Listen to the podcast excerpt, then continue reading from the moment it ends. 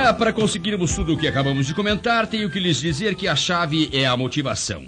E essa é a palavra mais mal interpretada por nós. A pergunta favorita da imprensa é: Foi sobre isso que vocês ficaram falando durante três horas em Charlotte? Bem, em uma certa hora houve um intervalo. Você acha que os entusiasmou? Ei, acho que você não esteve lá. Essa gente já está entusiasmada. Você vai entusiasmar ainda mais? Espero que sim. Eles gastaram seu dinheiro e passaram o dia inteiro aqui. Se eu não os entusiasmar, garanto que da próxima vez que vier, eles não participarão. E isso vai ser ruim, porque a minha próxima palestra vai ser muito melhor do que esta.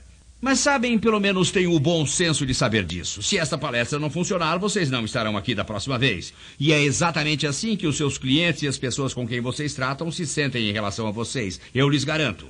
Depois os jornalistas perguntam: Zig, você precisa entusiasmar mais as pessoas. Mas a que ponto chegarão daqui a um mês, daqui a seis meses ou daqui a um ano? Eles estão perguntando se a motivação é permanente. E a resposta é que certamente não é. Agora, quando tomamos banho também não é para sempre, é? Isso significa que sou contra tomarmos banho? Ah, sou um entusiasta de banhos. Acho que vocês também são. De fato, tomei uma excelente ducha hoje de manhã. Bastante água quente, muito shampoo e sabonete. E sabem, é durante o banho que tenho minhas melhores ideias. Tomei um excelente banho e posso garantir que antes de ir dormir vou tomar outro. Zig, não acabou de dizer que tomou um banho gostoso? Sim, então por que vai tomar outro? É muito simples. Há muita sujeira por aí. E parte dela fica em mim e eu quero tirar isso. Eu realmente quero fazer isso. Bem, por que preciso de motivação todos os dias? É muito simples. Existem muitos problemas por aí. E se uma quantidade suficiente deles se prende em mim, minha atitude se endurecerá e essa é a pior doença que o homem conhece. Tenho que me livrar delas. A motivação é necessária todos os dias. Realmente é. Você não pode, durante toda a sua vida, fazer retiradas de atitudes mentais em maior quantidade do que está disponível no banco. Você não pode ficar dizendo que é um perdedor e todos os outros dizendo que você é um perdedor. Então, uma vez você vai a uma reunião e algum cara de Dallas se levanta e diz que você pode fazer tudo. Você é um vencedor. Um depósito, não importa de que tamanho, não será maior que toda uma vida de depósitos. Mas nós podemos desenvolver uma camada fina sobre todo aquele lixo. Mas então, o que acontece? Alguém joga novo lixo sobre isso e pronto. Você está se sentindo péssimo novamente. Precisamos de novas e novas camadas. Nós certamente podemos enterrar todo aquele lixo velho um dia e então tudo o que temos a fazer é tratar de nossa motivação diária. Anos atrás estive em Washington e fiz uma palestra para o Conselho de Paz para uma Juventude Sem Drogas. Nancy Reagan também falou. Brooke Shields estava lá, ela tinha feito um comercial para o grupo. Eu era o último palestrante. Era um grupo muito simpático. Eles riram de todas as minhas piadas, o que é um sinal de inteligência, me apresso em dizer. Disseram coisas gentis sobre mim. Na manhã seguinte, eu estava no restaurante esperando minha vez na fila da entrada. Havia umas 10 ou 12 pessoas atrás de mim e a moça estava levando um casal ao seu lugar. Não sei como vocês fazem quando ficam parados em pé. Quando estou parado em pé, apenas fico lá. Por exemplo, não sei como ficar parado motivado. Então fiquei simplesmente parado.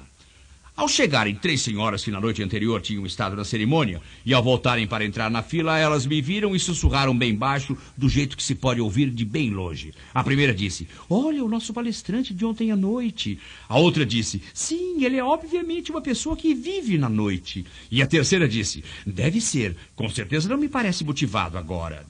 Não sei como vocês em Charlotte ficaram parados em pé, mas eu apenas fico por ali. Não sei como ficar parado motivado.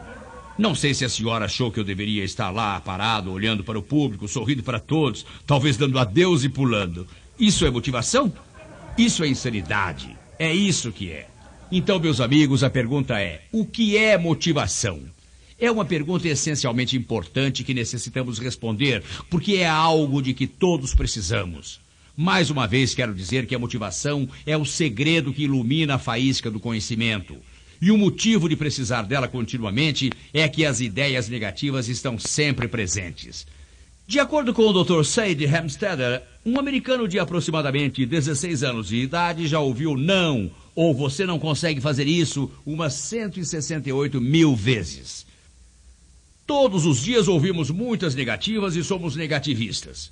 A pessoa obesa senta-se à mesa e diz: Tudo que como se transforma em gordura. De manhã nós acordamos com o som de um despertador. Quando um banco é roubado ou quando acontece um incêndio, o alarme soa. Isso assusta as pessoas. Os alarmes nos assustam.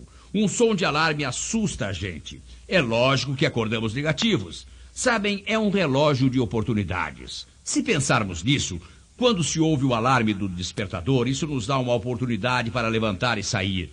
E dependendo do que se acredita, isso pode ser muito ruim, porque a gente vai estar morto durante um tempo muito maior do que o que passamos vivos. Nós falamos de maneira negativa. Se acontecer uma batida na rua e logo depois alguém disser, chame o guincho, você teve uma batida, você bateu. Agora você precisa é de um guincho.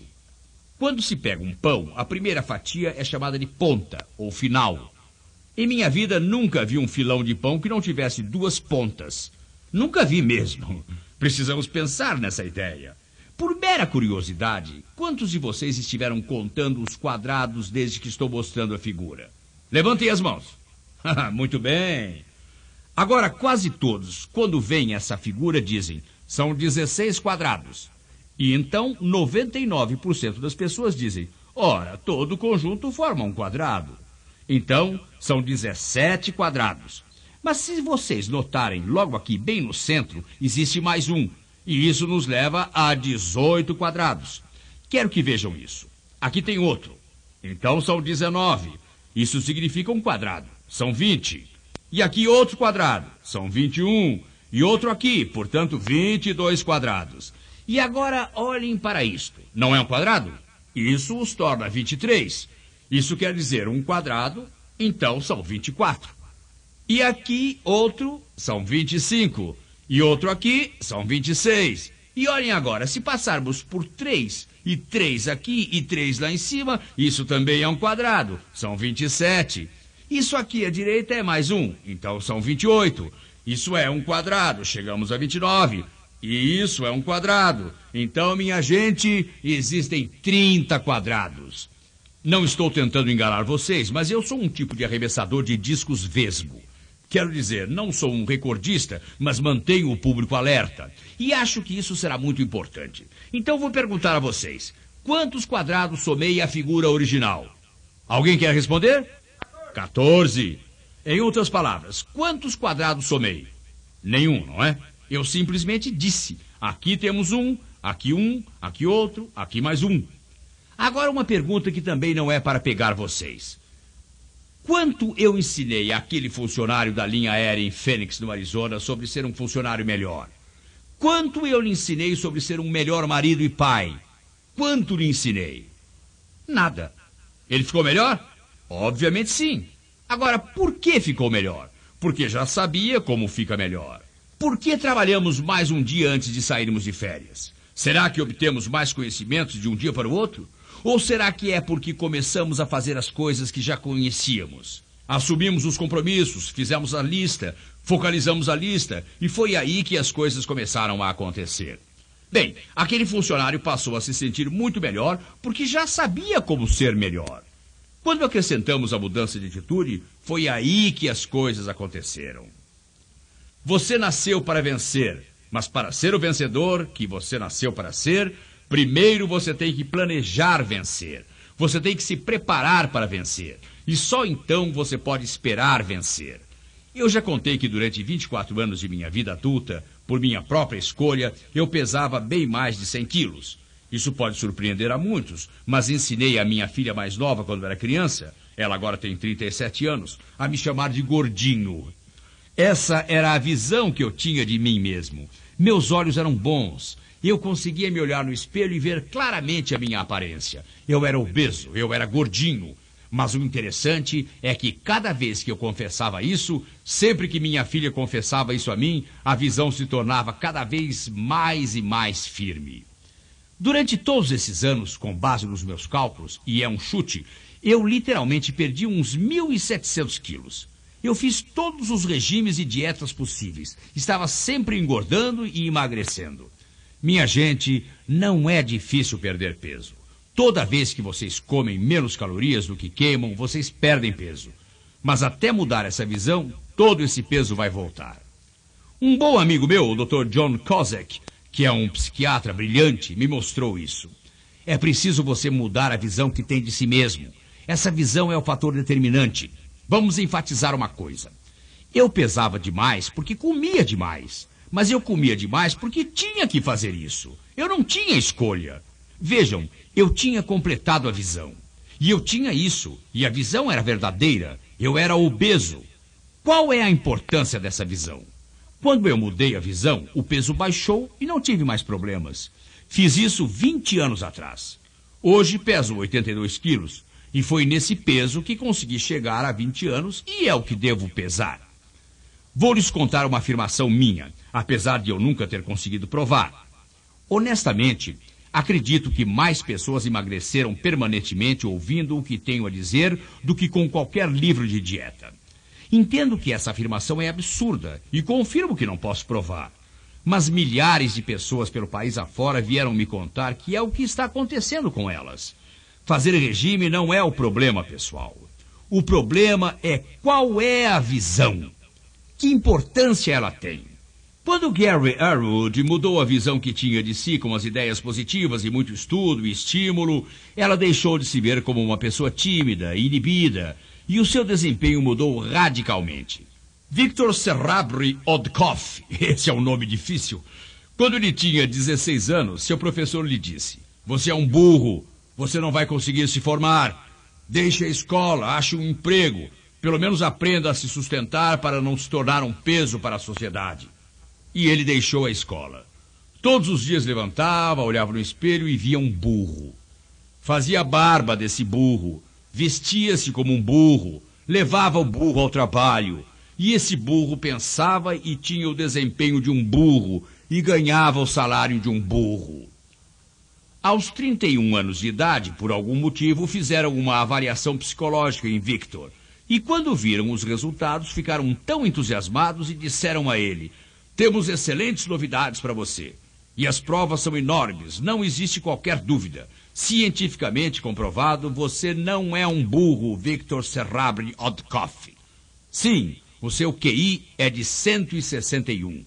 Escutem, eles não lhe deram oito passos, nem quaisquer passos para seguir. Vejam, você tem que ser antes de poder fazer. E você tem que fazer antes de ter. Só disseram ao Victor: Você é um gênio, aqui está a prova. Todo dia Victor passou a se levantar como um gênio, vestir-se como um gênio, fazer a barba do gênio, pensar como um gênio, ir trabalhar como um gênio, ter o desempenho de um gênio e obter o resultado de um gênio e as recompensas de um gênio. Desde então, ele inventou muitas coisas e é um empresário muito bem sucedido. Escreveu vários livros. Quando a visão muda, as coisas acontecem. Como podem ver, Apenas ter a educação ou ser inteligente não resolve. Quando estive em Portland, Oregon, há alguns anos, vi no jornal uma entrevista com o porteiro do Palácio do Governo. Por que iriam entrevistar o porteiro? Muito simples. O QI dele era 173. É interessante, perguntaram a ele, o que um homem com um QI de 173 está fazendo como porteiro no Palácio do Governo? A resposta dele foi a mais estranha que eu vi em minha vida. Ele disse: Eu queria um emprego onde ninguém pudesse tirar vantagem de mim.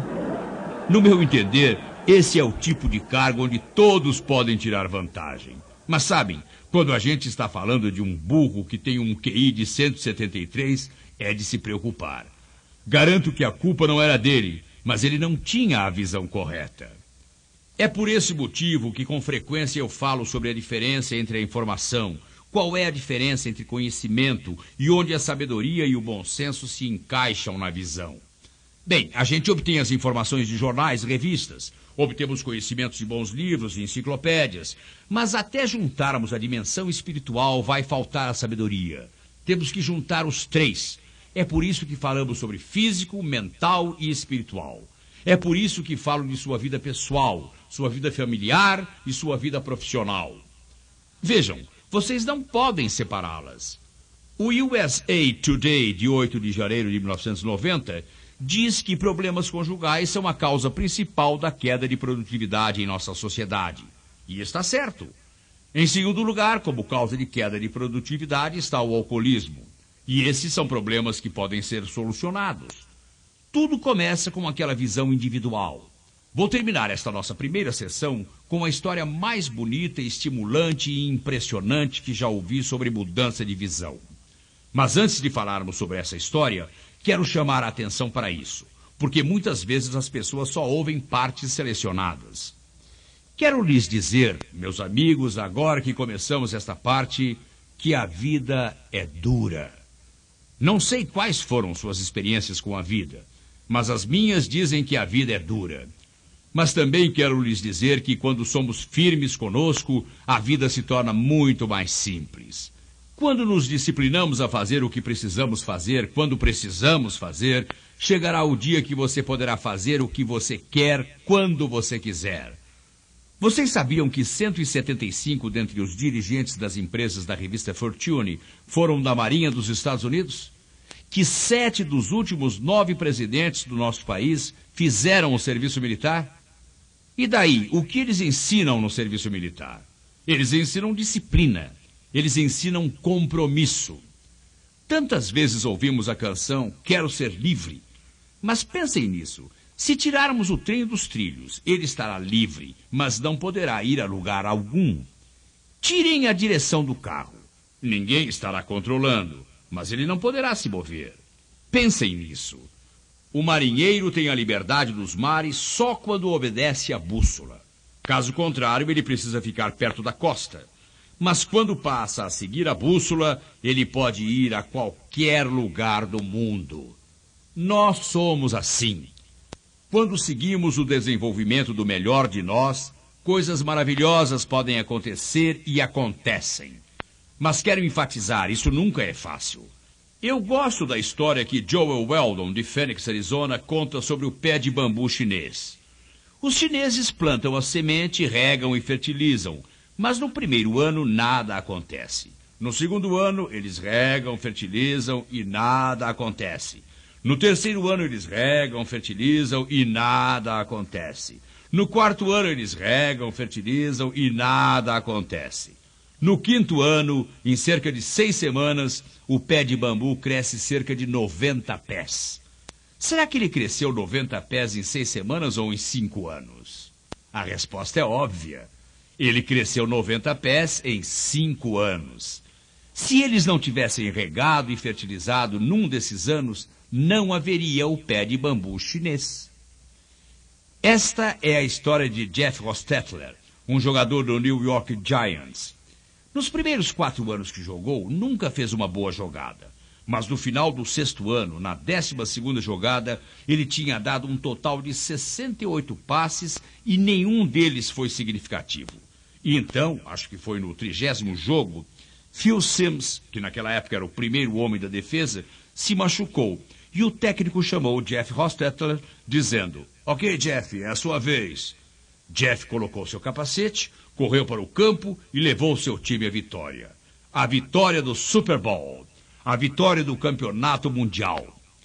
Vamos supor por um momento que quando o técnico disse: É sua vez, Jeff Hostetler tivesse respondido: Espere um minuto, técnico, vou me aprontar.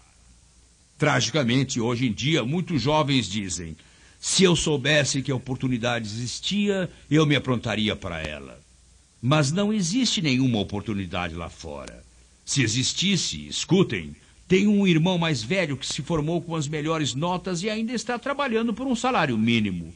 Não existe nenhuma oportunidade lá fora. Vou lhes dizer uma coisa. Vou falar com a maior firmeza possível, porque eu realmente acredito nisso. Eu pessoalmente acredito que para a pessoa certa, e eu vou identificar essa pessoa antes de terminarmos este seminário. Para a pessoa certa, pessoal, a oportunidade nunca foi tão grande como é agora. Mas isso tem um segundo lado. Essa oportunidade talvez não esteja em seu cronograma. Nunca falei com Jeff Hostetler, mas aposto que Jeff honestamente acreditava estar pronto para ser o primeiro jogador de defesa muito antes desse seu sétimo ano no esporte. E acredito que ele sentia isso depois do terceiro, do quarto, do quinto e do sexto ano. Mas o que Jeff Hostetler ficou fazendo durante todos esses anos? Ele foi total, completamente, 100% leal. Ele realmente foi. Ele nunca foi a uma entrevista coletiva e disse: Eu quero ser o primeiro homem da defesa. Ele foi leal com o seu técnico. Ele foi leal com seu time. Ele disse simplesmente: Estou aqui se precisarem de mim. Até esse momento sou um grande apoio para esse time. Sou um jogador dessa equipe. Eu vou lhes dizer o que mais ele fez. Milhares de vezes ele jogou bola. Levantou pesos muitas e muitas vezes. Fez centenas e mais centenas de exercícios. Gastou literalmente milhares de horas estudando o ataque, estudando a defesa. Ele foi a todos os campos, a todos os treinamentos, todas as semanas durante os torneios. Ele era o jogador de defesa do time reserva. Isso quer dizer que ele tentava jogar no papel do jogador do time adversário da semana seguinte, e todas as semanas seus companheiros jogavam contra ele. E finalmente, um dia, quando o técnico olhou para ele e disse: Ok, Jeff, é a sua vez? Jeff Rostetler estava pronto.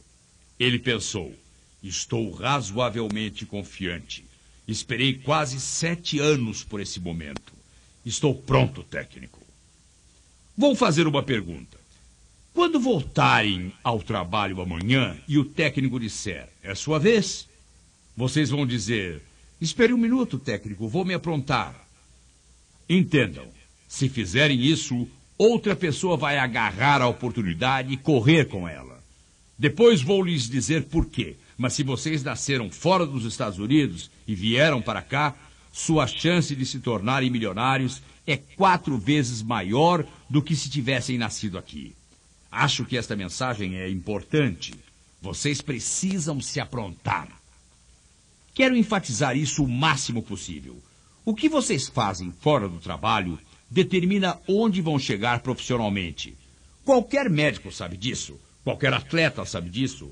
O pessoal do show business também sabe disso. Qualquer pessoa que trabalha com finanças sabe disso. Todo palestrante sabe disso. Eu invisto umas três horas em média por dia lendo e fazendo pesquisa, me aprontando para dizer o que estou falando agora. E hoje estou dizendo algumas coisas que nunca disse antes em um seminário aberto, porque só ontem li essas coisas. Por que isso é importante? Precisamos nos manter atualizados. Vou lhes dar um exemplo interessante. Fizeram uma pesquisa sobre a fábrica típica americana. Os horistas que trabalhavam na linha assistiam uma média de 30 horas de TV por semana. O supervisor da linha assistia a uma média de 25 horas por semana. O mestre assistia a uma média de 20 horas. Vocês já perceberam a tendência? O superintendente da fábrica assistia TV 15 horas por semana. O vice-presidente assistia uma média de 12 a 15 horas por semana. O presidente, 8 a 12 horas por semana. E o presidente do conselho assistia de 4 a 8 horas de televisão por semana. E 50% do tempo era para ver vídeos de treinamento. O que vocês fazem no trabalho os prepara para o desempenho que terão no trabalho. Esse ponto é essencial. Mas a mensagem que quero passar com tanta ênfase é que nós temos que aceitar as responsabilidades. E então temos que assumir o compromisso de segui-las. No dia 7 de janeiro de 1992, em Plano, Texas, onde moro, passei pela academia onde faço meus exercícios. Levanto pesos leves, não quero engordar, quero ser flexível e poder jogar bem o meu golfe. Naquele dia 7 de janeiro, eu não conseguia encontrar um lugar para meu carro. O estacionamento estava lotado. Voltei no dia 8 de janeiro e o estacionamento continuava lotado. Dessa vez, literalmente, estacionei na rua. Entrei na sala de pesos, que tem aparelhos Nautilus. Na sala havia uma fila de cinco pessoas em frente de cada aparelho. Fui falar com o rapaz que cuida do lugar. O que está acontecendo? Ele riu e disse: Ah, Zig, não se impressione com isso. Volte daqui a duas semanas e tudo terá voltado ao normal. Esse é o pessoal que no ano novo tomou a decisão de praticar exercícios. A maioria das pessoas assume compromissos com todo o entusiasmo de um piloto kamikaze em sua 38ª missão. Quero dizer, precisamos observar, precisamos estabelecer o que vamos fazer. Precisamos começar a estabelecer nossos objetivos e trabalhar nisso. Por que isso é tão importante? Amigos, isso é importante porque até realmente focalizarmos, nada realmente vai acontecer. David Jensel, da Universidade da Califórnia, está fazendo uma pesquisa sobre as pessoas que assistem a esse seminário. Há várias coisas que você pode avaliar nesta pesquisa. Uma delas é a perda de peso. Outra é a renda das pessoas. Ouçam o que ele descobriu. As pessoas que vieram a este seminário e resolveram focalizar, essas pessoas que especificamente estabeleceram suas metas, ganhavam cerca de 7.401 dólares por mês. Isso inclui todas as profissões: professores, médicos, vendedores, motoristas de caminhão, garçons. Todos ganhavam uma média de 7.401 dólares por mês. E os que ouviram exatamente as mesmas informações e pensaram: Sabe, isso parece bom mesmo. Talvez um dia vou fazer isso, mas não hoje, é lógico. Quero dizer, isso na verdade não se aplica a mim agora. Ganhavam uma média de 3.397 dólares por mês. Sabe qual é a desculpa que dão? Estou muito ocupado, não tenho tempo. Eles não têm tempo para gastar 15 minutos por dia para dobrar sua renda? Isso não faz muito sentido.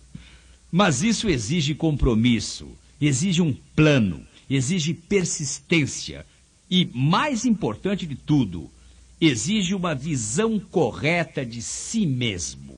Minha história favorita é a de Brian Harbour, em seu livro Subindo Acima da Multidão. Quando o pequeno Ben Hooper nasceu, há muitos anos atrás, nos morros do leste do Tennessee, meninos e meninas que não sabiam quem era seu pai eram banidos. Eram muito maltratados. Quando Ben fez três anos, as outras crianças não queriam brincar com ele. Os pais diziam coisas horríveis como: Por que um menino como ele quer brincar com as nossas crianças? Como se a criança tivesse algo a ver com o seu próprio nascimento.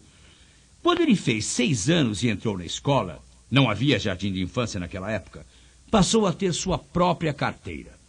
Durante o recreio, ele ficava sentado na carteira e estudava. Isso porque, aos seis anos, Ben Hooper não tinha nenhum amigo.